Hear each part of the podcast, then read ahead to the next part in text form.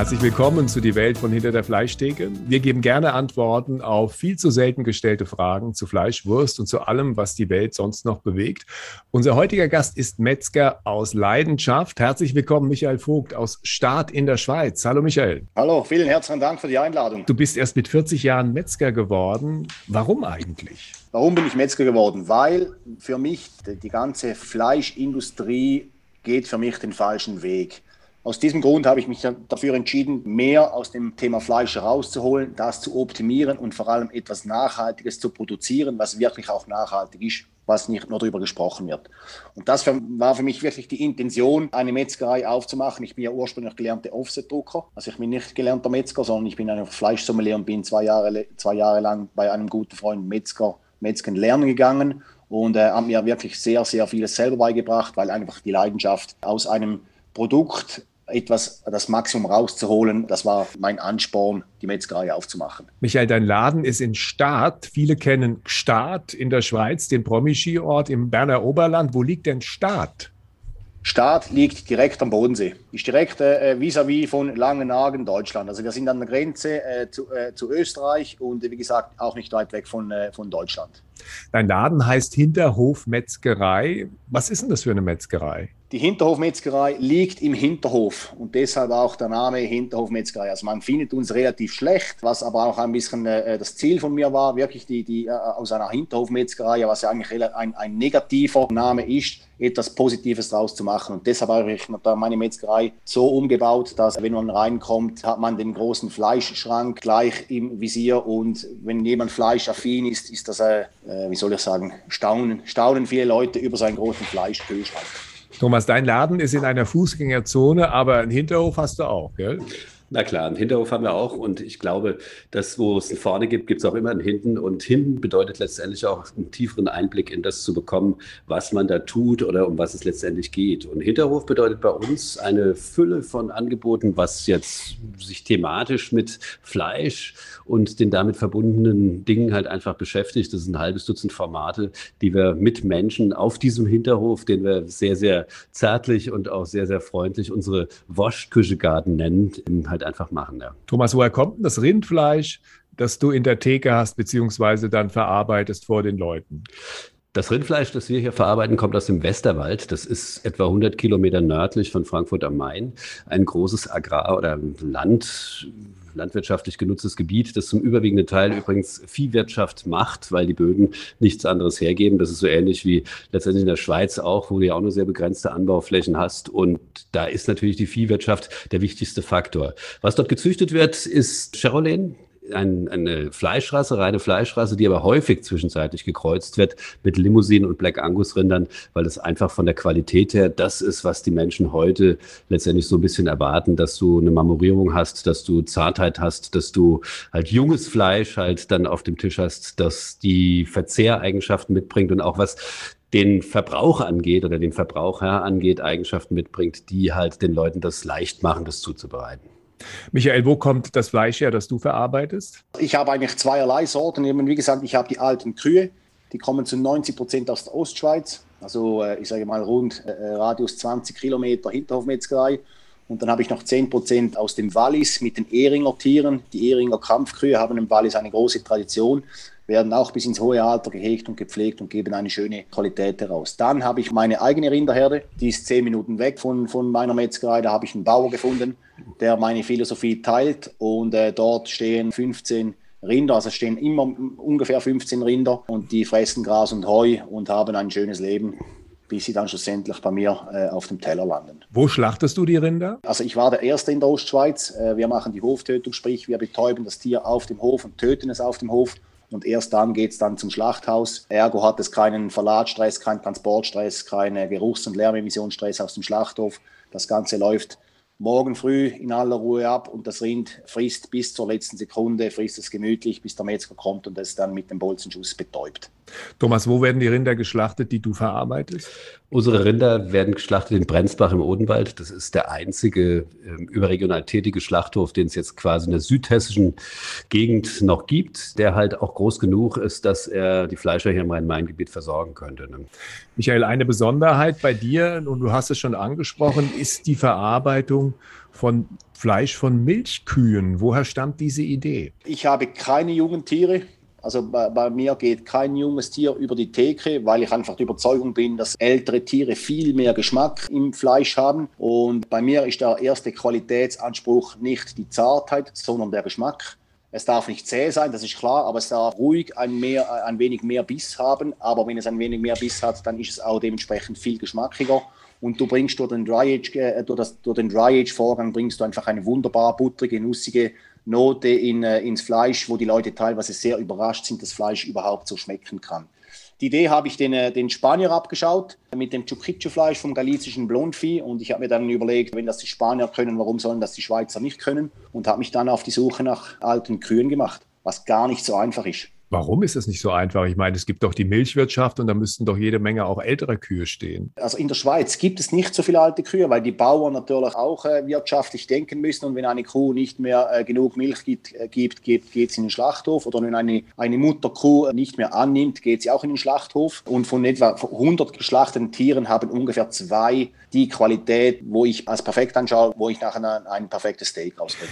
Wenn wir von alten Kühen reden, wie alt sind die dann? Also die älteste Kuh, welche ich hatte, war eine 17 Jahre alte Kuh. Aber das war ein absoluter Glücksgriff. Das, das gibt es eigentlich selten. Ich sage, eine alte Kuh ab sechs Jahren ist sie bei mir bereits alt oder ist in der Schweiz bereits alt. Aber im Schnitt habe ich so zwischen sieben und 14 Jahre alte Kühe bei mir im Dry Ager hängen.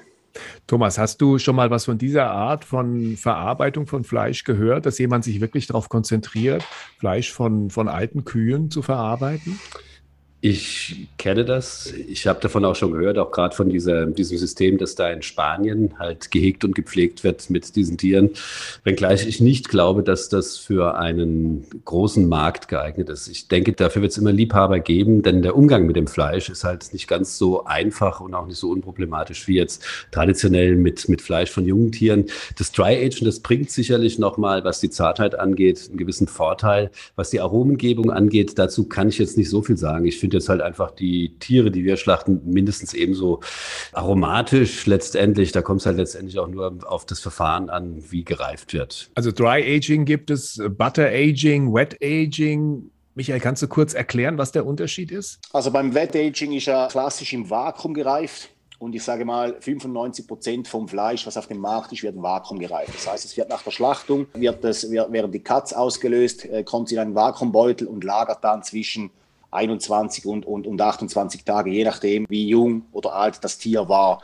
Dann gibt es Butter Aging. Butter Aging ist für mich ein bisschen die Champions League vom Reifeprozess, machen wir selber auch. Wir lassen den Rücken zuerst 28 Tage dry agen. Nachher lösen wir ihn aus und packen ihn in Butter ein und lassen ihn nochmal 20 Tage im Butter reifen hebt den Buttergeschmack hervor und durch die Buttersäure macht es das Fleisch noch ein wenig zarter, meiner Meinung nach, wie gesagt, die Champions League vom Reifeprozess machen wir etwa zweimal im Jahr. Unser Reifeverfahren, was wir mit, das, mit den Special Cuts machen, ist eine, ein Verfahren, was man nicht so kennt. Das ist das sogenannte Aqua Aging. Das heißt, wir lösen das Tier raus und dann kommt es an einen, einen Bottich, dann äh, wird das Fleisch geschichtet, kommt ein bisschen Druck drauf und dann muss man warten, bis, bis sich Fleischeigenschaft gebildet hat. Den Rest füllt man auf mit Mineralwasser, mit Kohlensäure und lässt es dann 28 Tage in, in diesem Bottich reifen. Ist das der große Vorteil, dass das Fleisch nicht nach Säure schmeckt und nicht nach Eisen. Thomas, bei dir ist mir aufgefallen, manchmal erzählst du den Leuten das auch, dass hinten im Kühlhaus äh, Fleisch hängt im Wert von einem Kleinwagen. In welchem Verfahren wird da dieses äh, ja, Dry- oder Wet-Aging vollbracht? Wir beschränken uns ja beim Reifen auf die Rinderrücken. Ja das hier bei uns im Haus. Das heißt, es sind letztendlich äh, Stücke, Teilstücke, die die besten Steak-Cuts einfach versprechen und die bleiben dann so zwischen 60 und 90 Tagen etwa hier im Kühlhaus hängen. Die Temperatur, die liegt so zwischen 0 und 2 Grad, die Luftfeuchte zwischen 50 und 60 Prozent und das führt natürlich dazu, dass äh, die Sporenbildung auf diesen Stücken auch relativ gering ist. Ne? Das dauert relativ lang, meiner Meinung nach, bis ähm, die Aromengebung so ist. Bei der höheren Luftfeuchtigkeit hast du da natürlich schnellere Ergebnisse, führt aber dazu, dass die Zartheit bei diesen Stücken natürlich, ich würde fast schon unübertroffen sein wird. Ja. Das hat halt ein bisschen was damit zu tun, dass die Milchsäurebildung natürlich dieselbe ist wie in den anderen Stücken und das wird halt einfach überlagert durch diese Aromenbildung, die halt dieses nussige Aroma, das der Knochen dann abgibt, an diese Fleischstücke. Und ja, das ist das Verfahren, wie halt die Rinderrücken hier ohne das Filet, übrigens, das schneiden wir vorher raus, äh, gereift werden. Man ist den Leuten kaum noch bewusst, wie das früher eigentlich war mit der Viehhaltung, dass auf den Höfen Vieh gehalten wurde, mit dem teilweise ja noch die Felder dann auch bearbeitet wurden. Es war nicht so, dass die Tiere nur im Stall oder auf der Weide standen, sondern die haben ja wirklich mitgearbeitet. Thomas, kannst du zu dieser Zeit mal erklären, was es eigentlich bedeutet hat, auf einem Hof tatsächlich Viehwirtschaft zu betreiben? Also die Viehwirtschaft war immer eine, eine Mischkalkulation. Das heißt, es ging nicht nur um das Fleisch, so wie das heute bei diesen Rassen, die jetzt typischerweise nur für den Fleischbedarf gezüchtet werden, äh, gehalten wurden, sondern die Tiere, die haben mehrere Aufgaben gehabt letztendlich. Die mussten den Flug ziehen, die mussten Milch geben, die mussten Kälber kriegen für die Fleischgewinnung. Und das ist natürlich ein hartes Leben auf solchen Höfen. Und da kannst du davon ausgehen, dass das, was von den Kühen am Ende übrig bleibt, ziemlich wenig war. Das war, also man hat früher im Metzgerjargon gesagt, am Ende dann nur noch Haut und Knochen, ähm, der da übrig blieb. Da muss natürlich bis zu dem Punkt, den der Michael beschreibt, einiges passieren bei den Rindern. Das heißt, die müssen natürlich nochmal aufgefüttert werden, was am Ende auch nochmal Geld kostet. Ja, da muss noch ein bisschen Fleisch wieder auf die Rippen drauf. Da muss vor allem halt einfach auch dafür gesorgt werden, dass entsprechend noch etwas Fett draufkommt. Denn die Tiere sind in aller Regel, wenn die abgemolken sind, total ausgemergelt. Was mir aufgefallen ist, als ich mich mit der äh, Tierhaltung in der Schweiz beschäftigt habe, Michael, das ist etwas, was den Menschen in Deutschland gar nicht so klar ist, sondern in Deutschland gehen alle davon aus oder viele Menschen davon aus, dass man da, wo Gras wächst, dass man da auch irgendwas anderes anbauen kann. Das ist ja dieser ewige Streit was Tierhaltung angeht, CO2-Belastung und diese ganzen Dinge in der Schweiz als ich das nachgelesen habe, war relativ schnell klar, dass die Tiere, die auf Almen den Sommer verbringen, natürlich in einer Höhe gehalten werden, wo du im Grunde nichts anderes anbauen kannst, wo Gras wächst und wo man im Grunde die Tiere hintreiben kann und kann sie füttern. Da haben die Schweizer einen Vorteil, was das Verständnis von Tierhaltung angeht. Kühe machen aus Gras ein wertvolles Protein. Der, Mensch kann aus Gras gar nichts machen. Er kann es weder essen, er kann keinen Tee kochen, er kann überhaupt gar nichts machen. Ergo macht die Kuh ein wunderschönes Protein draus aus Gras. Und das ist eine nachhaltige Geschichte. Natürlich funktioniert das nicht auf der ganzen Welt, weil, weil der Fleischkonsum äh, äh, auf der Welt viel zu hoch ist. Wir essen alle viel zu viel Fleisch. Und ich bin auch äh, wahrscheinlich einer der wenigen Metzger, der das wirklich aktiv propagiert. Sage ich auch immer äh, am Samstagmorgen, wenn ich meinen Laden offen habe, dass wir zu viel Fleisch essen. Und wenn wir weniger Fleisch essen würden, wäre auch die ganze Klimageschichte nicht mehr eine, ein, Riesen, ein so ein Riesending. Thomas, das ist ja auch ein, ein, Lieblingsthema von dir. Wie viel Fleisch essen wir? Essen wir viel Fleisch? Essen wir wenig Fleisch? Also ich finde diese Steilvorlage immer wieder bemerkenswert. Ich als Metzger würde den Menschen nicht erzählen, dass wir zu viel Fleisch essen, sondern ich finde, wir machen genau das Richtige, was die Menge angeht. Das bestätigt ungefähr, dass unser Fleischkonsum die letzten 30 Jahre relativ konstant ist. Und mit diesem Fleischkonsum, um diese Frage der, der Gesundheit auch wieder ein Stück weit zu entkräften, mit diesem gleichmäßigen Fleischkonsum ist unsere Lebenserwartung stetig gestiegen gestiegen. Nun kann man natürlich sagen, wir haben Medikamente, wir haben dies, wir haben das. Man könnte aber auch sagen, dass wir mit dem, was wir da gerade verspeisen, so diese 50, 60, 70 Kilo, die in Europa normal sind, einfach gut zurechtkommen. Und ich glaube auch nicht, dass die Böden dadurch leiden oder dass wir dadurch irgendetwas kaputt machen. Also Böden, die leiden, die geben keinen Ertrag mehr ab. Und ich glaube auch weiterhin nicht, dass das Verhältnis, in dem wir Fleisch zu unserer Gesamternährung zu uns nehmen, einfach zu viel ist.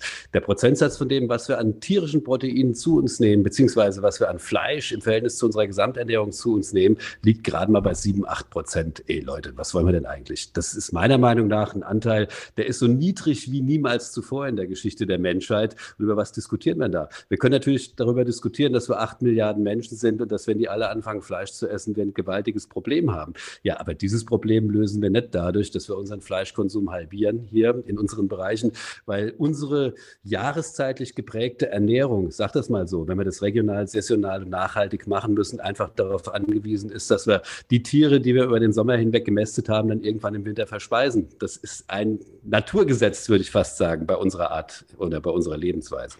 Bin ich bei dir, Thomas, bin ich absolut bei dir. Nur reden wir jetzt, wenn wir wirklich nachhaltiges Fleisch, ich, ich, ich verwende jetzt das Wort nachhaltig, wenn wir das nachhaltige Fleisch, wenn ihr regionales Fleisch aus Deutschland habt und wir regionales Fleisch aus der Schweiz haben, dann bin ich bei dir. Das Problem ja, ist, wir dass wir nicht regional sind. Das ist das große Problem. Und dass die Schweiz, wie auch Deutschland, wie auch Österreich etc., wir alles immer das viele essen. Jeder will das viele essen. Und wie wir ja wissen, von 850 Kilo Lebendgewicht sind etwa 4 Kilo Kilo, also vernichtend klein. Und genau dort liegt der Hase begraben. Wenn alles regional quasi gemästet wird und geschlachtet wird, bin ich hundertprozentig bei dir. Nur der Fleischkonsum von Edelstücken ist viel zu groß. Deshalb müssen wir auch australisches Rindsfilet, Uruguay, Paraguay und weiß der Geil, woher das, das, äh, das Fleisch kommt, in die Schweiz importieren oder nach Deutschland importieren, was extrem negativ behaftet ist. Und dort liegt der Hase begraben, meiner Meinung nach.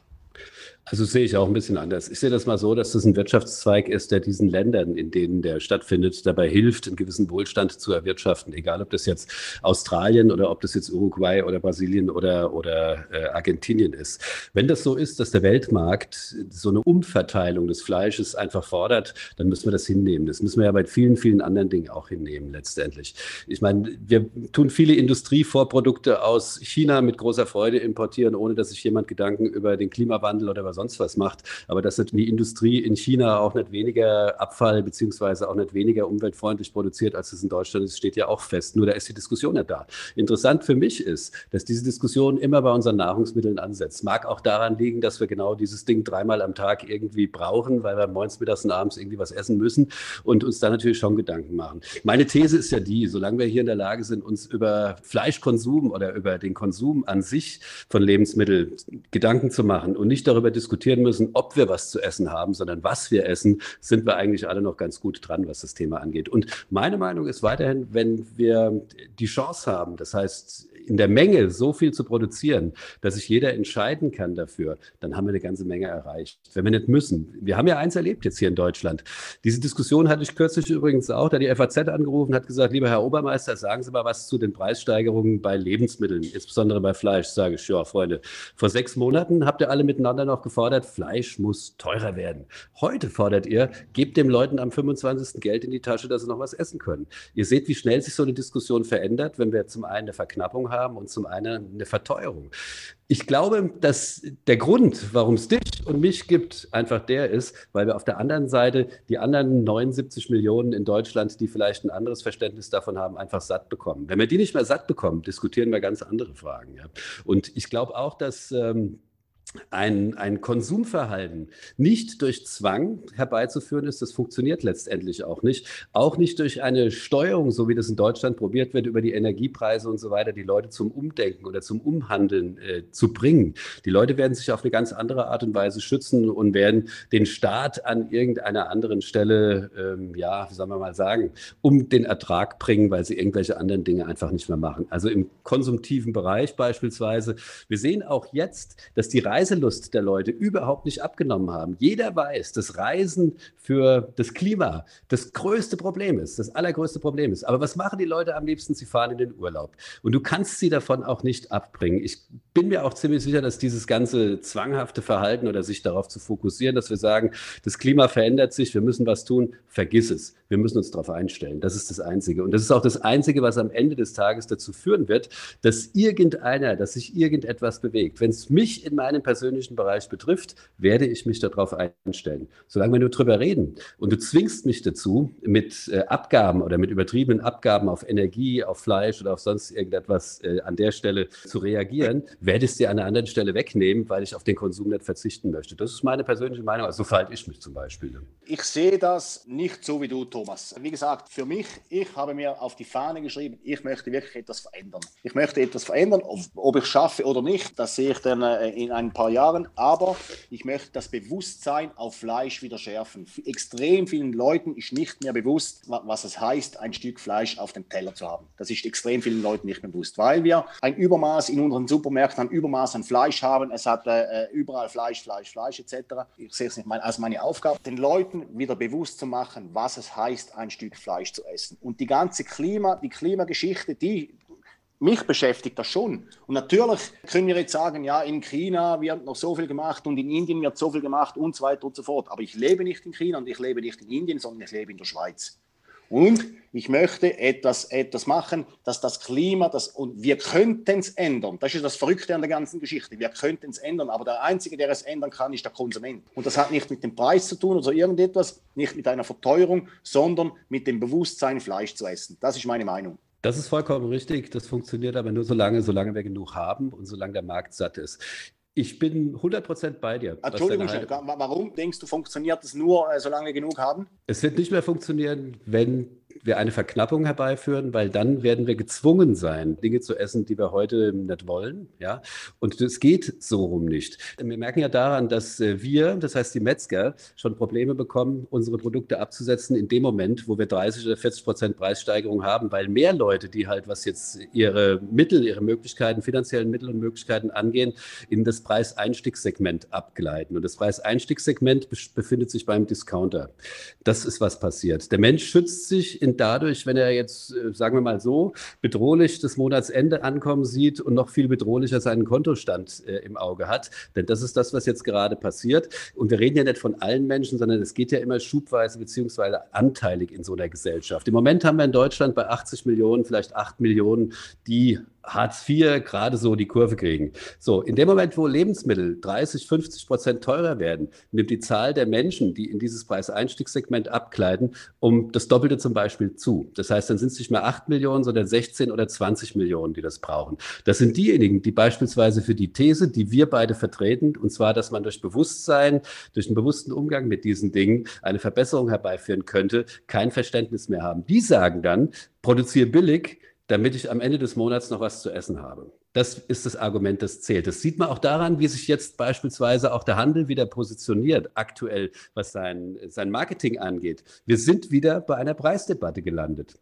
Diese Debatte, die wir vor sechs Monaten, diese Qualitätsdebatte, wie beispielsweise das Aldi sagt, wir machen nur noch Haltungsstufe 3 und 4, ja, oder wir machen das nicht mehr, wir machen das nicht mehr, die spielt überhaupt keine Rolle mehr. Was wir im Moment diskutieren, sind nur noch Preise. Und Preiseinstieg bedeutet für viele Leute, dass sie den ganzen Monat noch was zu essen finden. Und das, was du und ich wollen, geht meiner Meinung nach nur so lange, der Markt satt ist. Das ist eine Diskussion, Entschuldigung, wenn ich das so sage, meiner Meinung nach eine Luxusdiskussion, die wir da führen an dieser Stelle. Wenn wir zum hohen Preis verkaufen wollen, weil wir selber einen moralischen Anspruch haben an das, was wir tun, dann können wir das tun, aber nicht mit dem erhobenen Zeigefinger, sondern mit der Marketingidee, dass wir was Besseres haben, dass wir ein Produkt haben, das, ja, wie du das gerade so schön sagst, halt einfach ökologisch sinnvoller, weil regional ähm, vielleicht sich besser anfühlt am Ende des Tages. Aber Michael, mal ganz ehrlich, wir leben in den reichsten Ländern dieser Erde.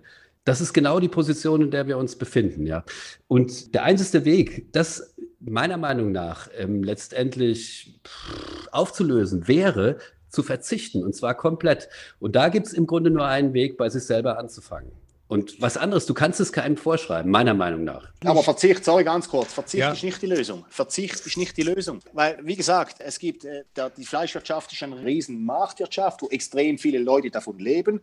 Und wir können, wie gesagt, wir können aus einem, aus einem Stück Gras können wir ein wertvolles Protein machen. Aber meiner Meinung nach sollte Fleisch wieder zum Luxusgut werden und nicht zum Grundnahrungsmittel weil wir essen. Wie viel Mal ertappe ich mich? Ja, ich esse noch ein Wurstsemmel und dann esse ich noch ein Salamibrötchen und dann esse ich noch ein Steak und dann esse ich noch da etc. Wenn man das Bewusstsein schärft, weil man braucht nicht jeden Tag Fleisch. Michael, wir beide leben in einer Blase. Wir haben Fleisch allgegenwärtig und verfügbar. Laut den Veröffentlichungen des deutschen Landwirtschaftsministeriums ja, ist jeder Mensch pro Tag 1900 Gramm feste Nahrung. Wenn man das über das Jahr umlegt, dann sind das ungefähr 700 Kilogramm feste Nahrung. Davon sind 55 Kilo Fleisch das ist auch eine Zahl, die halte ich als relativ verlässlich. So, und das sind sieben, acht Prozent unserer Ernährung. Da kann doch kein Mensch davon sprechen, dass wir zu viel essen. Ja, sagst du. Das, das, ist, das ist deine Meinung. Aber wenn wir die ganze, Ding, die ganze Debatte jetzt anschauen und wir haben ein Problem und wir haben ein Problem wegen der, wegen der ganzen Viehwirtschaft, gibt es ein Problem auf der Welt. Das ist einfach so. Das ist nicht, nicht weg zu diskutieren. Das Problem ist nicht die Viehwirtschaft, sondern dass die Leute jetzt zwischenzeitlich durch das, was wir alle selber gewollt haben, nämlich dass äh, Entwicklungsländer zu Industriestaaten werden, das heißt zu Ländern, Ländern werden, wo die Menschen einen ähnlichen Wohlstand haben wie wir, sie auf den Geschmack gebracht haben. Das ist unser Problem, das wir haben. Nicht unbedingt, dass wir hier irgendwas verkehrt machen, weil nochmal unser Anteil an Fleisch, an der Gesamternährung, der beträgt 7, 8 Prozent. Mehr ist es nicht. Und der Rest ja. ist pflanzlicher Herkunft. Nun könnte man meiner Meinung nach, wenn man sagt,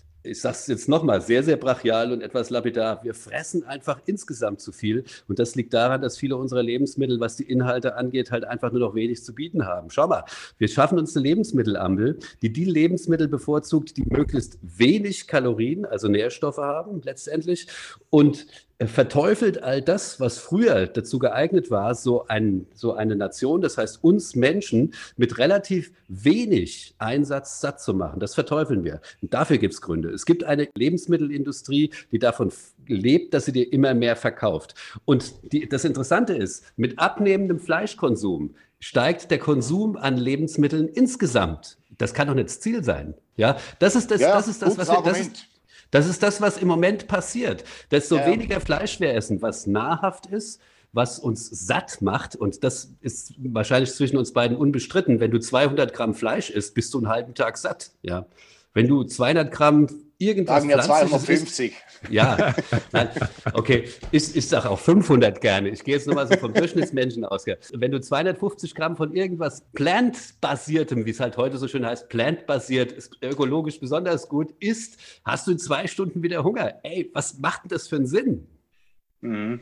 Also ich hoffe, äh, dass ich es ein bisschen sortieren kann, weil wir stecken ja. natürlich in einem Dilemma drin. Zum einen ist es so, das habe ich jetzt verstanden aus eurer Diskussion oder das ist ein Argument, was du vorgetragen hast, Thomas, dass letztendlich ja mit äh, dem steigenden Lebensstandard auf der Welt auch der Fleischkonsum steigt. Ist das so? Insgesamt, ja. Insgesamt ja. weltweit. Das ist das Problem letztendlich, das, über das wir heute diskutieren. Das wird so nicht benannt, das Problem, aber genau das ist unser Problem, dass wir immer mehr Menschen haben, die Wohlstand erfahren und durch diesen Wohlstand sich natürlich an dem laben wollen, was wir die Fleischtöpfe nennen, letztendlich. Und was dem Mensch halt letztendlich einfach zu eigen ist. Der Mensch liebt Fleisch. Wenn ich da ja. kurz einhängen darf, es gibt ja die, die Nose-to-Tail-Geschichte, oder? Kennt man ja. Nose-to-Tail, von ja. der Nase zur Spitze soll alles verwertet werden. Am Tag wird alles verwertet. Nur ein großes Problem ist auch, dass viele Leute nicht mehr kochen können. Früher hat es den Sonntagsbraten gegeben. Und wenn du heute in ein Steakhouse gehst, was bekommst du da? Du bekommst da Filet und du bekommst da Untergott oder du bekommst Huft. Ansonsten bekommst du gar nichts. Wisst ihr, was ich meine? Und ja, ja. Genau, und dort sehe ich effektiv, oder das hat sich jetzt bei mir rauskristallisiert. Es hat auch eine Zeit gebracht, bis ich jetzt zu diesem Gedanken gekommen bin. Würden wir alles vom Tier wirklich optimal verwerten können, und zwar unter optimal verstehe ich unter Kurzbratenstücke, weil wer macht heute noch einen Braten, einen Sonntagsbraten, macht heute kein Mensch mehr. Wer macht heute noch Siedfleisch etc. Alles wunderschöne Stücke vom Tier, wo man sich einfach mehr Zeit nehmen muss. Wer macht das noch? Extrem wenig Leute. Und deshalb ist genau Dort liegt genau der Hase begraben, dass wir extrem viel Fleisch importieren müssen, weil einfach immer die Edelstücke gegessen werden, weil wir es uns natürlich auch leisten können, ist auch klar.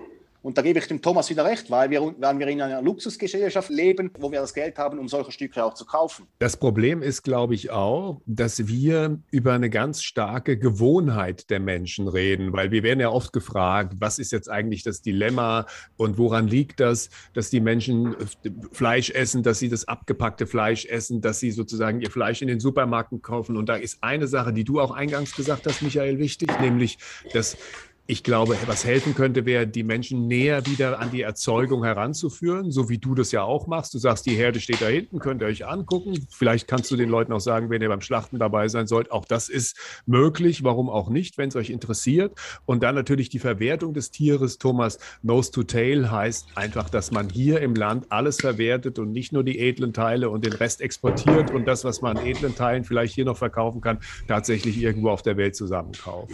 Meine Argumentationskette Die ich in solchen Diskussionen immer mal gerne anführe, ist Hygiene, insbesondere beim, bei der Verwendung von tierischen Lebensmitteln, ist, die fängt bei der Sprache an. Wir haben ja diese Diskussion mit dem Herrn Meder auch schon geführt und der hat sehr trefflich gesagt, man sollte nicht von Billigfleisch reden. Auch das billig erzeugte Fleisch hat mal zu einem ehemals lebenden Tier oder zu einem Lebewesen gehört, das halt nur auf eine andere Art und Weise gemästet worden ist. Aber wir reden von einem Lebewesen, das ist respektlos, meiner Meinung nach, und auch durch nichts zu rechtfertigen, von Billigfleisch zu reden. Das ist einfach preiswert erzeugt. So, da geht's los. Das nächste ist, auch was jetzt den Umgang mit, mit Fleisch angeht. In meinen Veranstaltungen, wenn dann einer sagt, was machst du mit dem Abfall zum Beispiel, dann sage ich mir, Vorsicht, ganz vorsichtig. Es gibt keinen Abfall. Es gibt richtige und falsche Verwendung. Ja? Und dann erkläre ich auch den Menschen, was ich aus den Dingen mache und erkläre ihnen auch, dass ich als Metzger einer der wenigen bin, der tatsächlich so nachhaltig arbeitet, dass er mehr Wert erzeugt aus einem Schwein oder aus einem Rind. Das heißt, dass wenn dieses Tier verarbeitet worden ist, mehr Fleisch oder Wurst übrig ist, als das Tier eigentlich gewogen hat. Und dann haben wir doch im Grunde etwas ganz, ganz Wunderbares geschafft, nämlich was die Nachhaltigkeit angeht, haben wir eigentlich eine Habenposition äh, hinbekommen an der der Stelle. Und ich glaube, das ist eine ganz, ganz wichtige Botschaft auch. Das ist ein hochwertiges Lebensmittel. Das ist viel, viel besser, selbst wenn es be- und verarbeitet ist als Wurst. Ist es viel besser als vieles, was wir industriell erzeugen, was äh, letztendlich nur durch Raffinierproduktionsprozesse am Markt überhaupt erhältlich ist, was auch auf das gute Image letztendlich von Fleisch einzahlt, aber mit diesem wertvollen Lebensmittel so gar nichts zu tun hat. Ne? Also diese ganzen industriell gefertigten Produkte, die wir heute als die schöne neue vegane und vegetarische Welt äh, präsentiert bekommen. Ja. Und der Mehrwert ist am Ende des Tages, glaube ich, der größte Verdienst, den wir als Metzger, sowohl der Michael als auch ich hier in Frankfurt Höchst, aus so einem Tier letztendlich schaffen können. Ne? Und das ist doch was ganz, ganz Besonderes. Und das ist From Nose to Tail für mich. Nun gibt es immer mehr Cuts. Den Tieren ist aber kein neues Körperteil gewachsen, um wieder mal zurück zum Fleisch zu kommen. Michael? Ja, ja. Etwa 50 Prozent vom Tier kann ich als Kurzbratenstückchen verwenden, ergo als Steak. Und die Leute, die ich kenne, möchten Steak essen. Und dadurch, dass ich natürlich die, die ganzen Special Cuts vor Ort auch vergrille, sprich ich habe einen Tisch vor Ort, wo ich den Leuten diese Special Cuts näher bringen kann. Ergo, sie können sich mal durch Rind probieren und irgendwann kommen sie da, also das ist bei mir, das ist bei mir jetzt genauso passiert, dass die Leute dann kommen und sagen, wow, ich hatte letztes bei dir mal äh, diesen, diesen Special Cuts, das möchte ich jetzt selber auch mal probieren. Und das Lustige ist, und was ich extrem stolz drauf bin, dass die Filet bei mir die Ladenhüter sind. Da bin ich extrem stolz drauf. Vor drei Wochen hatte ich ein wunderschönes Filet bei mir in der Auslage. Die Leute haben nur Special Cuts gekauft und das Filet haben sie liegen lassen. Macht mich extrem stolz, weil das zeigt mir, dass ich auf dem richtigen Weg bin. Und mhm. Thomas, bin ich 100% bei dir. Der respektvolle Umgang mit dem Tier, das ist das Wichtigste, was es gibt, meiner Meinung nach. Auch natürlich für der, der Fleischqualität geschuldet. Wie viele Cuts führst du vor, Thomas, wenn du vor Publikum arbeitest? Wir kennen natürlich ähnlich viele Cuts, die wir zu Steaks verarbeiten könnten. Nun ist es natürlich so, dass der Anspruch der Menschen sehr, sehr unterschiedlich ist. Ich versuche natürlich auch über die Zuschnitte, die ich mein, meinem Format, Workshop-Format, neue Cuts präsentiere, Sachen wertiger zu machen, also vielleicht bis zum heutigen Tag in der Wahrnehmung der Leute ist. Man muss natürlich auch bei dem Punkt sehr vorsichtig sein. Die, die, die, das Verhalten ist ambivalent. Diese neuen Cuts, die sind halt alle dadurch gezeichnet oder gekennzeichnet, wenn man jetzt Stücke, die jetzt bisher vielleicht als Suppenfleisch oder als, als Schmorbratenstücke verwendet worden sind und die dann kurz brät, von einem höheren technischen Aufwand zum einen. Das heißt, du musst ein bisschen mehr dafür tun, damit diese Stücke zart werden, meinetwegen die auch sous vide vorgaren. Da ist die Reifung alleine äh, kein Mittel der Wahl. Das reicht nicht aus, meiner Meinung nach. Da musst du entweder sous vide vorgaren, das heißt mit so einer Rückwärtsgarmethode auf ihre Bestimmung vorbereiten, oder aber man muss äh, verschiedene verschiedene Garprozesse einfach mal ausprobieren oder halt einfach auch diese Cuts als eine Ergänzung vielleicht zu unseren klassischen Steak-Formaten oder Steak-Profilen letztendlich wahrnehmen. Wenn du das als Vergleichsprodukt anbietest oder sagst, heute nimmst du mal kein Rumsteak oder kein Entrecot oder kein Ribeye, und gibst den Leuten dann meinetwegen ein Flat Iron. Also so heißt dieser, einer dieser neuen Cuts, die man durchaus auch kurz braten kann, die auch funktionieren können, wenn sie richtig zugeschnitten sind und wenn der Metzger weiß, wie damit umzugehen ist, also so wie wir jetzt, dann kann so etwas funktionieren. Es ist allerdings so, dass die Handhabung halt einfach nicht ganz so einfach ist. Und der Kunde, der zu uns kommt, der Steaks abverlangt, der braucht halt ein sicheres Stück Fleisch. Und diese Stücke, die wir anbieten, anbieten da als neue Cuts, die bedürfen größerer Aufmerksamkeit, was die Zubereitung angeht, als es jetzt beispielsweise beim 500 Gramm Rumsteak oder beim 300 Gramm Filet der Fall ist. Wie erlebst du das, Michael, diese besonderen Cuts? Sind das vor allem Stücke, die du selber dann vorführst und zubereitest für die Leute, die zu dir kommen? Oder gibt es dafür auch eine Nachfrage und die Leute braten sich das oder grillen sich das zu Hause? Genau, also das ist ja, wie gesagt, die Special Cuts habe ich mir auf die Fahne geschrieben. Und bei den Special Cuts gebe ich dem Thomas recht, ist die Zubereitungsart entscheidend. Das Fleisch muss logischerweise von einem schönen Tier kommen, das Fleisch muss perfekt gelagert sein und dann muss der Grill, also der, der Grilleur oder der, der, äh, der Koch, der es am Schluss macht, muss es noch perfekt machen. Du kannst mit deinen Special Cuts Zeit dir aber weiter nicht so viel wie ein Filet, das ist ganz klar so. Aber ich versuche natürlich, meine Kunden an diese Special Cuts hinzuführen, auch natürlich mit Anwendungstipps. Also ich habe extra also so Flyer drucken lassen, wo wirklich Punkt für Punkt draufsteht, was muss der Kunde jetzt machen, damit es perfekt kommt. Also wir verlinken ja. das alles auf der Website. Du hast eine tolle Seite und ich kann nur empfehlen, sich die mal anzugucken. wenn man dann äh, in der Nähe ist, eventuell am Bodensee Urlaub macht, fährt man eine Runde oder kommt mit dem Schiff rüber und dann kann man zu dir in die Hinterhofmetzgerei. Übrigens auch die, die Adresse im Netz hinterhofmetzgerei.ch, hinterhofmetzgerei.ch. Aber wie gesagt, muss jetzt keiner aufschreiben. Wir verlinken das alles in den Shownotes beziehungsweise dann auch auf der Website meines Bruders. Darf es ein bisschen mehr sein, Michael? In dieser Rubrik stellen unsere Gäste uns eine Frage. Hast du eine Frage, über die wir eventuell noch nicht gesprochen haben, die wir noch nicht beantwortet haben? Thomas, noch mal ganz kurz zurückzublicken. Äh, Siehst du vom, vom, Klima her, also von der ganzen Klimadebatte, Fleisch ist ja aktuell, vor allem in der Schweiz, ist es immer auf Angriff. Alle sind auf Angriff gesteuert, die ganzen äh, Veganer-Fraktionen etc. schießt ja immer extrem aufs Thema Fleisch. Wenn du jetzt mit einem Veganer über, über Fleisch diskutierst, wenn er genau die Frage stellt, äh, Fleisch macht das Klima kaputt. Was ist hier deine, dein Argument? Nimmt mich jetzt extrem wunder. Ich würde wahrscheinlich gar nicht darauf antworten. Das ist einfach eine Frage, die bewegt sich für mich im pseudo-religiösen Bereich. Ja? Und das muss hier, das kann man glauben, das kann man aber auch bleiben lassen.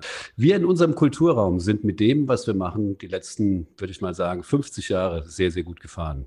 Wir haben es geschafft, dass alle Menschen, in Deutschland sind das 83 Millionen vom 1. Januar bis zum 31.12. satt werden. Und zwar auf einer sehr hochwertigen Basis, was dazu geführt hat, dass unsere Lebenserwartung gestiegen ist. Und ich glaube, dass Ernährungs- und Landwirtschaftspolitik sich in erster Linie daran zu orientieren hat, die Menschen einfach satt zu machen. Da geht's los.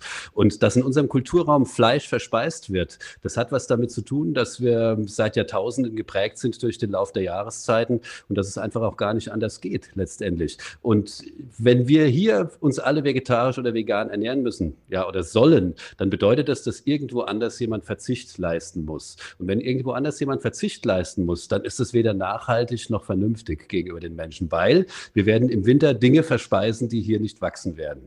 Ja, deswegen müssen wir sie irgendwo herholen. Und ich kann mir nicht vorstellen, vom moralischen Standpunkt, dass selbst einer, wenn er sagt, mir ist es jetzt wichtig, dass kein Tier wegen mir stirbt, es äh, möchten kann, dass irgendwo anders ein Vegetarier oder jemand, der sich halt ernähren muss, verzichten muss. Wir werden das jetzt wieder erleben, wenn hier diese ganzen Lieferungen aus der Ukraine und aus Russland in, die, in den Maghreb zum Beispiel ausbleiben, dass da Menschen anfangen zu hungern. Und das liegt nicht daran, dass die Fleisch erzeugen, das liegt einfach daran, dass wir mittlerweile international so vernetzt sind, dass wir im Grunde, was Agrar angeht, gar nicht mehr das nur in einer, in eine Schublade stecken können. Ich glaube, dass die Viehwirtschaft ein Teil unserer Kultur ist und da gibt es auch nichts wegzudiskutieren, dass Tiere sterben. Das ist ein ganz natürlicher Prozess. Und ich habe auch immer eine ganz interessante Frage, wenn ich mit Menschen darüber diskutiere, die sagen, ja, man müsste die Tiere freilassen und man müsste alle frei halten und frei geboren und frei müssen sie laufen. Dann sage ich mir, was ist denn in 90 Prozent aller Fälle die natürliche Todesursache eines Tieres, wenn es in der freien Wildbahn lebt? Gefressen werden. Also insofern sind wir mit dem, was wir machen, eigentlich gar nicht so weit weg. Und mhm. ich glaube, es ist unvernünftig, man kann das den Menschen nicht nehmen, ihren Glauben nicht nehmen. Ich sage auch immer wieder, ich bin dankbar dafür, dass du mit deiner Ernährungsweise auch alt werden kannst mittlerweile, dass du keinen Hunger leiden musst und dass du keine Mangelernährung hast. Nur deswegen, weil du nicht begriffen hast, dass wir hier in einer Region leben, wo Fleisch unmittelbar, was die Ernährung angeht, ein unverzichtbarer Bestandteil ist. Gut, dann wurschteln wir wie immer am Ende der Sendung noch drei Songs auf die Welt von Hinter der Fleischtheke Playlist. Michael, hast du einen Song, den wir auf unsere Liste stellen können? Nein, habe ich echt keinen. Ich habe mir überlegt, ich, habe mir überlegt äh, welchen, welchen, äh, welchen Song ich habe, aber ich habe wirklich keinen. Aber vielen Dank für die Möglichkeit. Thomas, was, was gibst du auf die Liste? Ich würde heute wieder was Rockiges dazugeben. Und zwar gibt es eine Damenband, die kommt, ich glaube, aus Dänemark oder Schweden. Großartig. Habe ich letztes Jahr in der Batsch Cup mal gesehen. Waren richtig klasse, die vier Mädels. Die heißt Thunder Mother. Und von denen hätte ich gern auf unserer Playlist Driving in Style. Und von mir kommt äh, wieder ein Dance-Song drauf. Gala heißt der Act mit Freed from Desire. Dann kommen diesmal nur zwei Songs auf die Liste. Das war's für jetzt. Wir wünschen dir, dass du viel Schwein hast, obwohl du vor allem Rindfleisch verkaufst, Michael.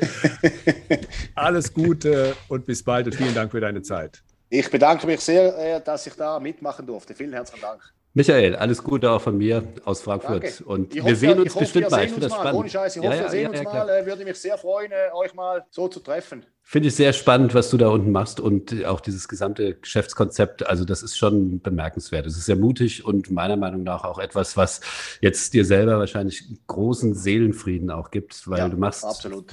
machst wirklich ganz, ganz viele Dinge sehr, sehr richtig, was Vielen unsere Branche angeht. Ja, Vielen Dank. Dein cool. Ding. Eben. Und wir kommen mal vorbei Ding, genau. und, und, und hey, Nein, nein, nein, nein, halt, halt, halt. Ich möchte ja. den Song Dein Ding von, äh, von äh, Udo, Udo. Lindenberg. Dein schön. Ding. Also vielen Dank, Michael. Vielen Alles Dank, Gute. Mach's gut. Danke. Ciao. Tschüss, danke. Ciao.